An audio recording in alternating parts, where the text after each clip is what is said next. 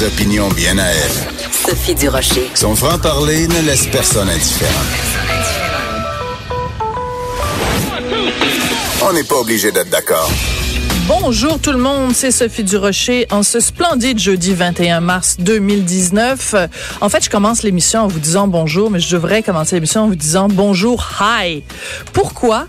Parce que un peu plus tard dans l'émission, on va parler à Gilles Prou, euh, chroniqueur euh, bien connu, euh, homme de radio, qui va parler avec moi de ce qu'il appelle lui le suicide linguistique que les Québécois sont en train de faire. Mais avant de parler à Gilles Je veux vous raconter une anecdote qui m'est arrivée ce matin. J'aime bien, parce qu'il y a une compagnie de café dans mon quartier, j'aime bien le matin aller me chercher un petit déjeuner avec mon petit café commande à l'auto. Ben oui, je suis ce genre de fille-là qui fait des commandes à l'auto pour son petit déjeuner. Et ça fait des semaines et des semaines que je vais dans ce commerce-là et que je suis systématiquement accueillie par un bonjour hi. Là, et je, à chaque fois, je dis à l'employé, ce n'est pas bonjour hi, c'est bonjour. Si vous vous rendez compte que je parle anglais, que je vous réponds en anglais, pas de problème, passez à l'anglais, mais ne m'accueillez pas avec un bonjour hi. Et ce matin, la goutte qui a fait déborder ma tasse de café, j'ai décidé de mettre ça sur Twitter et de m'adresser à la compagnie en question en disant, là, ça suffit, ça va faire. Et justement, j'ai envie d'en parler avec Gilles Proux, chroniqueur au Journal de Montréal, Journal de Québec. Gilles, vous, je sais que vous aussi, vous en avez ras le pompon de vous faire dire bonjour hi dans les commerces, euh, un petit peu partout à Montréal. Euh, et je sais qu'il y a d'autres villes aussi au Québec, pas juste à Montréal, d'autres villes au Québec où on se fait accueillir comme ça. Quelle doit être notre attitude, Gilles, quand ça nous arrive? Ben, c'est continuer de faire ce que vous faites et ce que je fais. Moi, j'ai vu mieux que ça la semaine dernière, rue de la Montagne, un nouveau commerce. Rien, rien, rien. Mais c'était pas le bonjour. Aïe, moi, ça a été le aïe bonjour. Voyez-vous l'inversion subtile de belles petites filles, des néos, des néos, qui avaient beaucoup de plaisir à jaser, pour avoir un menu uniquement en anglais, puis tout ce qu'il y avait de français dans le petit commerce qui vient d'ouvrir. Comment ça se fait ces gens-là, avant d'ouvrir un commerce, ils doivent aller à la ville, demander un permis, quel nom vous voulez lui donner? Il n'y a personne parmi les fumeux de pipe, parmi nos fonctionnaires en cuir, nos élites qui sont supposés connaître la loi, pour leur dire, vous ne trouvez pas que j'exagérais un peu? Vous n'avez même pas un nom français, vous n'avez pas de français dans votre commerce. C'est pas grave, on est dans la semaine de la francophonie et on s'aperçoit chez euh, ma, ma bonne amie euh, Nathalie Roy, responsable, elle qui a donné des coups de derrière aux autres fumées de pupe de l'Office de la langue française qui ne bougent pas. Quand on porte plainte, ils n'y vont même pas. Couillard avait donné l'ordre à, l'époque. Rien ne change. Montréal s'englissit. J'écoutais des débats hier à la télé. La télé, vous connaissez bien. Où on discute du franglais, puis joual, puis on tergiverse des mots dites niaiseries, ne s'apercevant pas que la ville a maintenant un visage des années 60. Oui, et je, veux rajouter à votre nos anecdotes concernant le Bonjour High, euh, toujours dans mon quartier. Moi, j'habite dans un, euh, quartier majoritairement euh, anglophone. Bon, je déménage bientôt, mais peu importe. Et à un moment donné, à l'épicerie, pas plus tard que la semaine dernière, je me fais encore une fois accueillir par un Bonjour High et je dis à la jeune fille fort sympathique qui m'accueillait ainsi, je lui, je sors toujours mon laïus. On est à Montréal, ça se passe en français. Dites-moi bonjour. Si je vous parle en anglais, vous me répondez. Et la fille me dit, écoutez, madame, j'ai pas le choix. Mon entreprise me demande d'accueillir les gens par un bonjour hi parce que avant, on accueillait les gens juste avec un bonjour et comme la clientèle ici est majoritairement anglophone, les gens nous accusaient de racisme. Ben oui, c'est ce que nous des anglophones, des anglophones qui disent à une francophone qui les accueille en disant bonjour, vous êtes raciste parce que vous ne parlez pas dans notre langue. C'est ça qui se passe en 2019 à Montréal, Gilles. C'est le recul absolu à 200 000 à l'heure. Nous sommes assis sur des bicyclettes à 12 vitesses mais nous pédalons par en arrière. Hein? J'adore vos expressions. Pédale par en arrière, c'est ça que nous faisons. Et euh, moi, chez le glaceur, tout près de l'église Notre-Dame, peut-on être dans le Montréal historique Nouvelle-France que ça? Toujours de la radio anglaise, du hi bonjour par des Québécoises. Et quand je leur parle, elles me disent que la patronne, une bonne Québécoise, a donné ordre de mettre la radio en anglais et de s'adresser aux Américains que nous serions. on est rendu là, puis il n'y a pas de responsabilité, il n'y a pas de décision. On a élu des gens pour piétiner. Est-ce que ce sont des décideurs ou des piétineurs? C'est Ben- ça qu'il faut. Et j'ai bien hâte de voir Nathalie Roy, qui va probablement être oubliée après-midi dans le budget. Si j'étais Nathalie Roy, moi, euh, euh, en premier lieu, je convoquerais les sorciers de la publicité qui fabriquent la publicité à la radio, à la télé, avec euh, des, euh, des les chums, puis hey, la gang, et puis euh, ben, toi, ça plug comme on entend. On est loin de l'époque de Jacques Bouchard, Oui, de l'agence BCP, alors qu'il n'y avait pas de loi 101 dans son temps. absolument. Nommez-moi un endroit, Sophie, maintenant, dans un restaurant de place publique où vous entendez un disque français. Nommez-moi ça. C'est suicide linguistique. Nommez-moi une radio française qui joue ou fait tourner des disques, non pas à 4 heures du matin, mais régulièrement. Nommez-moi la voix le dimanche soir où on aime mieux choisir des chansons américaines. Partout, partout, partout dans les festivals, vous en avez parlé, on Oui. n'a que ça. le Et érable une week. radio. Oui. Une radio à Montréal française. Je vois l'affiche dans le derrière de l'autobus. Life is a Highway, cette belle chanson de Tom Cochrane. Et en dessous, je pensais que c'était un poste anglais. En 94, je sais pas quoi, le 4 ou 3. Euh, Life is a Highway. En dessous, c'est écrit en français. Ah, c'est une radio anglaise quand même qui veut nous dire que, bon, la radio préférée des camionneurs. Ouais. On, aurait, dû écrire trucker quand elle y est. Fait que vous voyez qu'on est rendu ça, je l'ai vu, je l'ai vu cette campagne-là et toutes les, presque tous les choix de chansons pour dire aux gens d'écouter cette station-là, ce sont tous ou presque des titres de chansons en anglais. Alors c'est vrai que c'est très choquant de voir sur nos autobus des titres de chansons en anglais, Life is a Highway, euh, peu importe des chansons d'amour et tout. Et mais Regardez, euh, Gilles, euh, bon, je, je je veux pas vous euh, vous faire l'affront de, de, de nommer votre âge, mais moi j'ai 53 ans, j'ai pas de problème à, à le dire. On se fait traiter de dinosaures par des jeunes qui disent vous menez un combat d'arrière-garde, vous menez un combat de, de qui était pertinent dans les années 70 et 80, qui n'est plus pertinent aujourd'hui parce qu'aujourd'hui c'est l'ouverture sur le monde et le monde il parle en anglais et euh, et on se fait traiter de de, de vieux ringards nationalistes. Alors, qu'est-ce que vous répondriez à quelqu'un de 19 ans qui vous dirait, Gilles, vous êtes un dinosaure? J'aimerais ça lui donner une bonne claque à la gueule ou un coup de pied quelque part dans le derrière avec un soulier italien pointu autant que possible. Mais, euh, ah oui, en Israël, donc, on te dit maintenant, ils ont ressuscité leur langue, eux autres. Ils vont te dire, parle-moi en anglais. Ils vont te répondre en anglais, bien sûr, parce qu'il y a beaucoup de touristes. Ils ont une langue nationale. Et euh, combien de pays encore se tiennent debout? J'arrive du Mexique. Oui. Je vous mens pas, Sophie, je n'ai pas vu une affiche en anglais. J'ai pas vu une- un hôtelier ou hôtelière ou une jeune fille qui a affaire au public qui parlait euh, l'anglais. Non, parce qu'ils disent pas euh, au Mexique, pourtant c'est le, le, le haut lieu touristique, mais il y a personne qui dit hola hi. Il y a personne qui dit buenos dias hi. Non, non, Non? non, on est très fiers de leur, la- de leur langue nationale et Bon. c'est l'espagnol qui s'impose, tout simplement, même s'ils sont pas un potentiel économique euh, écrasant dans le monde.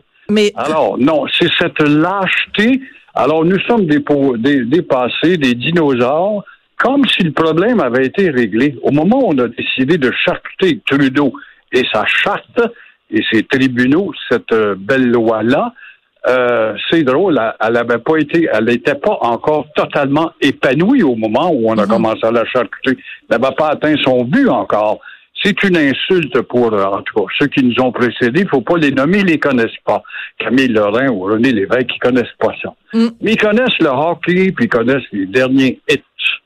Ouais. Euh, on, on- on- la raison pour laquelle on parle de tout ça cette semaine, euh, Gilles, euh, c'est que c'est la semaine de la francophonie et euh, vous avez très gentiment ce matin dans le journal fait référence à un texte que j'avais écrit la semaine dernière. Moi, j'étais outré, découragé, complètement euh, assommé de voir qu'en Beauce, c'est quand même pas euh, Ah, c'est Les cantons de l'Est, là. inimaginable. La Nous ne sommes pas des Français. Les Français courtisent avec ça. Y avait un référendum en France, ça peut-être étonné, même s'ils ne comprennent pas l'anglais. Mettez vos flashers, puis vous avez un swimming pool, ben vous prenez votre breakfast. Mais euh, nous autres, tout d'un coup, on rentre dans ce courant de Paris Match et de, de la France snob du 16e. Pourquoi, pourquoi nous étions cités en exemple comme un petit peuple mm. à peine minuscule en Amérique du Nord qui a décidé de lever la voix et défendre sa culture de 450 ans. Faut croire que c'est pas assez vieux. Oui. Alors, je veux, je veux juste euh, finir donc la, la référence. Euh, Destination Beauce, qui est l'organisme qui s'occupe évidemment du, du tourisme, d'amener les gens de l'extérieur de la Beauce à, à découvrir euh, toutes les richesses culturelles et, gastronomiques de la région. Ils ont décidé de faire une semaine consacrée à l'érable où dans des restaurants, des chefs avaient préparé des plats entièrement euh, euh où enfin l'érable était pré, prédominant. Ils ont décidé d'appeler ça érable Week.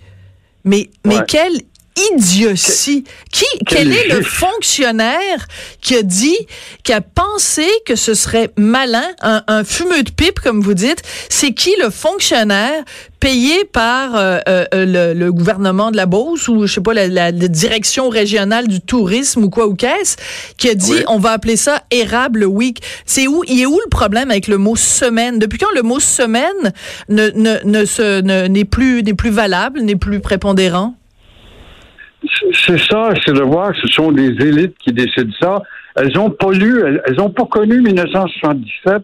Elles n'ont pas connu tout le combat, l'affranchissement des Québécois à un certain moment donné. Elles n'ont pas connu nos chanteurs qui se sont battus, nos artistes qui se sont battus. Euh, je, je comprends plus rien, cette amnésie générale qui nous a atteint si rapidement et collectivement. Euh, fait qu'on est un peuple à part, un peuple de dong. On n'est rien d'autre que ça. Est-ce que c'est ça que nous voulons, voulons devenir dans l'histoire du Québec? Un peuple d'Elvis Gratton. C'est ça. Mais il y a des gens, par contre, pour faire l'avocat du diable, Gilles, il y a des gens qui affirment que, au contraire, la situation du français s'améliore au Québec. Au contraire, on parle beaucoup mieux français qu'on parlait avant parce que justement, dans les années 70, on disait le windshield, on disait, euh, oh, tout notre, beaucoup, beaucoup de notre vocabulaire était en anglais et on a appris collectivement à utiliser le mot juste en français. C'est pas parfait, mais c'est euh, beaucoup de linguistes justement disent que on parle beaucoup mieux le français maintenant qu'on le parlait dans les années 70, euh, que dans les années 70, il y avait une élite qui parlait bien français, alors que maintenant, c'est la majorité de la population qui parle mieux le français. Qu'est-ce que vous répondez à ça? C'est épouvantable d'entendre des armeries de la sorte. Les linguistes, ce sont des intellectuels assis, assis dans des chaises hautes avec la bavette autour du cou, mais qui ne vont pas chez euh, le peuple, bien sûr un intellectuel assis fait moins de chemin qu'un connard qui répond les conneries du linguiste. Alors, dans ce sens-là, je n'en reviens pas d'entendre ça. Il n'écoute pas la radio qui n'exige plus une qualité de français pour être embauché. Moi, j'ai connu une époque avec Roger mm. Beaulieu, et les patrons disaient, on devait engager un tel. Et là, les patrons se disaient, oui, mais il parle pas assez bien français. Aujourd'hui, si tu parles trop bien français, on te prend tout de suite, on prend n'importe quel va nu-pied en autant qu'il est vulgaire et il parle comme le peuple. Euh, il ne voit pas les annonces publicitaires, ils n'entendent pas. Euh, ils n'entendent pas le monde du hockey pour voir si c'est tellement amélioré que ça. C'est pas vrai. C'est, au contraire, on institutionnalise une langue qui est le franglais. On a des artistes qui gagnent chèrement leur vie avec ça. Et le joual qui euh, est devenu maintenant acceptable partout. Oui. Et mais je dirais que on a une responsabilité collective, c'est-à-dire que vous avez nommé les publicitaires, vous avez nommé euh, certains artistes et tout ça, mais je regarde par exemple la façon dont nos politiciens s'expriment. Le nombre de fois où j'écoute des entrevues avec des politiciens et que ça nous donne du sale à l'air, du à cause que, du cancon dans le monde son je veux dire, ils ont appris à parler où, les, les, les, les, politiciens? Ils veulent parler comme tout le monde parce que s'ils parlent trop bien, comme par exemple un Bernard Landry qui s'exprimait dans un français impeccable, un Jacques Parizeau qui s'exprimait dans un français impeccable, ils étaient pas loin du peuple, Bernard Landry et Jacques Parizeau. Ils s'exprimaient fort bien. Les Québécois les aimaient. Mais aujourd'hui, les politiciens, je sais pas d'où, euh, où ils ont, dans quel bois de Cracker Jack ils ont, ils ont appris leur français, mais c'est lamentable. Vous avez raison. Puis les, les élites et même les avocats, des fois, entre deux, deux mouvements de caméra dans palais de justice ou euh, les médecins qui parlent mal, qui parlent mal. Je n'en reviens pas parce que le classique est disparu, tout simplement, parce que ce sont des cégepiens et voilà leur base de formation intellectuelle. parce qu'ils ne lisent pas, parce qu'ils ont visé une carrière qui payait X temps, se sont investis dans la carrière, et une fois devenus justement carriéristes, eh bien, l'univers en dehors de leur carrière n'existe pas, sauf le matérialisme, le fun, le plaisir et le loisir. Oui. Euh, Gilles, euh, on sait que vous avez de nombreuses passions dans la vie. Le français en est une. Euh, une autre passion, c'est bien sûr les voyages. Mais votre troisième passion, je ne les mets pas du tout en ordre de préférence, c'est bien sûr l'histoire. Et vous avez sorti ces jours-ci la mémoire qu'on nous a volée de 1760 à nos jours. Et en fait, c'est non seulement un plaidoyer pour la reconnaissance des hauts faits historiques au Québec, mais aussi euh, une, une euh, voyons, une dénonciation de la pauvreté de l'enseignement de l'histoire dans nos, écoles. C'est épouvantable. On l'a vu lorsqu'on a célébré en 2008 Champlain à Québec pour son 1608. C'est qui Champlain? C'est un pont. Alors, on l'a vu à maintes reprises. Et euh, il y a deux ans, c'était Maisonneuve. Pas plus que ça. Quand on avait un maire, donc l'élite, qui n'a pas prononcé deux fois le mot Jeanne-Mance ou Maisonneuve durant les festivités, ça vous donne une idée de la pauvreté et du recul systématique. Alors, dans ce sens-là, oui, je suis un espèce de fou qui s'accroche encore à l'idée de dire, hey, vous êtes fiers, vous avez des gens qui ont été bien, qui ont fait des choses. Apprenez donc leur histoire, mais c'est bien limité. Ça va être 15, 20 000 personnes peut-être. Puis, parce que le ministère ne s'y met pas, parce qu'on ne veut pas enseigner aussi, parce qu'il y a de la bipolarisation dans notre histoire. Pierre Lemoyne d'Iberville, qui a cassé la gueule aux Anglais, j'ai jamais subi une défaite pour pas parler de ça. Mais il faut dire, avec nos joueurs de tambour, de la gauche, que Dollar des Ormeaux, c'est un voyou, il a volé un sac de sel, ma genou, c'était grave. Dans le fond, c'est vrai qu'au Moyen-Âge, c'était grave. Et euh, ou encore mon calme était sous, toi qui est arrivé en retard, au plein d'Abraham. Toutes ces insanités qui, puis les filles du roi sont des prostituées, ces insanités qui se répandent et s'institutionnalisent. On a volé le territoire aux Indiens, ce qui n'est pas vrai. Euh, on a tenu 200 ans de temps grâce à eux autres. Oui, ben vous savez que euh, Valérie Plante, je ne sais pas si elle le fait elle systématiquement, mais euh, j'ai assisté à quelques des discours publics de Denis Coderre, puis ça commençait tout le temps par nous reconnaissons que nous sommes sous un territoire mohawk non cédé et toutes sortes de de de, de, de... Oui, puis qui ont été corrigés par les historiens, puis ils continuent encore. Nous avons une mairesse qui ne, elle ne sait que ricaner, puis elle est diplômée d'une université ontarienne, a été élevée dans une mentalité ontarienne, a été élevée à la frontière de l'Ontario. Elle a pas vu ça, elle, le mouvement indépendantiste, puis René Lévesque, puis d'apprentissement. Elle n'a pas vu ça, cette femme-là. Elle arrive à la tête de Montréal parce que c'est une joueuse de tambour. Elle est de gauche. Alors là, gauche élitiste s'en est occupée pour la faire élire. Et c'est ce que ça nous donne maintenant comme représentation. Et elle n'a pas encore sorti, et ça, ça fait trois ans qu'on lui demande, depuis qu'on a inauguré le CHUM, la statue de Jean-Olivier Chénier à qui elle doit la démocratie qui lui hum. permet de dire des inepties. Et euh, Alors, on nous dit toujours qu'on est en train de la nettoyer. Ah, ça fait trois ans qu'on l'a enlevé pour la construction de l'hôpital et on ne le remet, on remet pas la statue de Jean-Olivier Chénier. Mais peut-être qu'il lui arriverait la même chose qui est arrivé à Johnny McDonald. Euh, donc, euh, vous savez, cette, sa, sa, statue qui est située place du Canada à Montréal, qui a encore été vandalisée pas plus tard que ben, qu'hier. Euh, donc, et euh, il y a un mouvement donc euh, uni contre Johnny McDonald. ça s'appelle McDonald Must Fall et on affirme que Johnny McDonald Donald était un suprémaciste blanc. Ce qui est vrai, parce que son ami Brodois, qui n'était pas tant ami euh, Georges-Étienne Cartier avant de mourir, à Londres convoque la presse et dit Méfiez-vous de Johnny, il n'aime pas les Canadiens français. Il l'a prouvé quand on a pendu Louis Riel, quand même que tous les chiens de Canadiens français, après, il va finir au bout d'une corde. Rien que ça, ça méritait justement une condamnation. Mais là, je vois derrière ce mouvement-là soit des Amérindiens ou des Anglos sont un peu plus éclairés pour s'apercevoir que cet homme-là n'a pas été le grand esprit de la démocratie et du partage des pouvoirs comme on devait le faire avec la Confédération. Mais on peut reprocher un certain nombre de choses à Johnny McDonald, mais sans aller jusqu'à euh, vandaliser des statues ou euh, faire ce genre de d'action. Est-ce que c'est le genre d'action que vous condamnez ou au contraire vous trouvez qu'il faut que jeunesse se passe puis que c'est correct aussi qu'il s'exprime de cette façon-là? Ben, c'est une façon d'exprimer, de stigmatiser la population qui est tellement indifférente et anesthésiée, à savoir, parce que en posant ce geste, s'il y avait des journalistes qui pourraient élaborer d'autres choses que la gazette pour dire c'est des fanatiques, probablement des Québécois ou des séparatistes qui ont fait ça, de, de dire voici qui était Johnny McDonald. Ne vous demandez pas pourquoi on va badigeonner son visage ou couper sa tête. Ça permettrait d'élever un peu la connaissance. Mais c'est sûr que je ne suis pas pour la vandalisation des monuments, mais on y goûte régulièrement, nous autres aussi. La statue de Jacques Cartier sur le pont Jacques Cartier à l'entrée de l'île Sainte-Hélène est constamment badigeonnée par qui, je ne le sais pas, mais ça fait partie des routines. Peut-être quelqu'un qui est fâché justement que Jacques Cartier soit venu euh, ici, euh, comme dans la chanson de Charlebois, Cartier, Cartier, euh, si t'avais navigué au plein de l'été. Aujourd'hui, on aurait des palmiers sur la rue Sainte-Catherine. Peut-être quelqu'un qui était cœuré de l'hiver, puis qui dit Cartier, qu'est-ce que t'as fait là?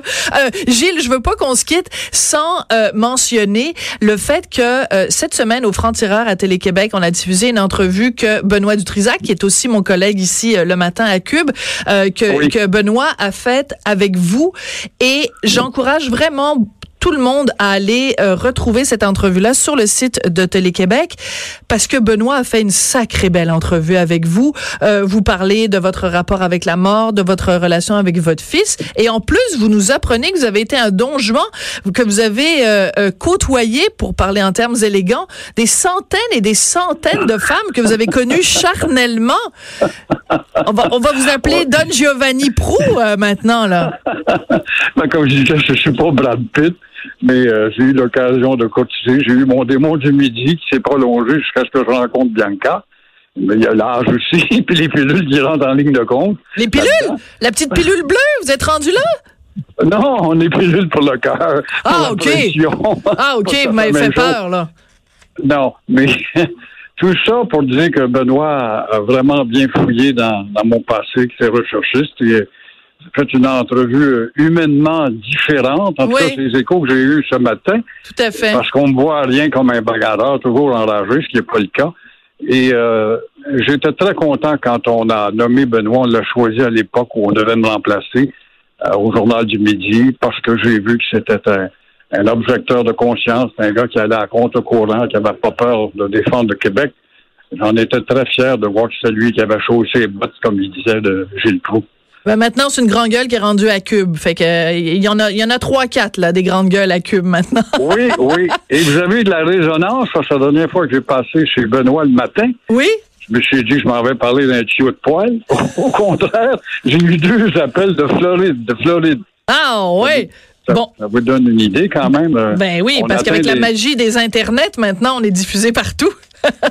voilà. Gilles, ça a été un plaisir de vous parler. Continuez à être euh, un, un, un, brasseur de, de, d'idées pour, pour parler élégamment. Et euh, j'aime j'aime euh, vos, vos, vos expressions imagées des fumeux de puis des ding dong puis tout ça. Ne perdez pas cet esprit-là cinglant puis continuons à dénoncer les, les, les inactions et les inepties linguistiques au Québec. Moi, en tout cas, c'est un c'est un bâton de pèlerin que que je ne lâcherai pas. Et j'encourage les gens à aller lire votre livre, donc La mémoire qu'on nous a volée, que vous avez coécrit avec Louis-Philippe Messier. Ben, bravo à vous aussi. Puis, mais le dernier problème, dans nos deux cas et bien d'autres, c'est que nous ne sommes pas entendus par ceux qui ont la responsabilité de changer les choses. Ben moi je pense que Nathalie Roy, euh, je pense qu'elle lit le journal de Montréal, puis je pense qu'elle écoute Cube aussi. Alors je pense qu'à un moment donné le message va se rendre. Il faut pas, il faut pas, il faut pas arrêter de, de, de répéter notre message. Merci beaucoup Gilles, ça a été un plaisir. Au revoir et bonne chance. Merci. J'ai oublié de vous mentionner que le livre La mémoire qu'on nous a volée est publié aux éditions du journal. Après la pause, ça va être une sacrée discussion avec l'ancien maire de Saguenay, Jean Tremblay. Sophie Durocher. On n'est pas obligé d'être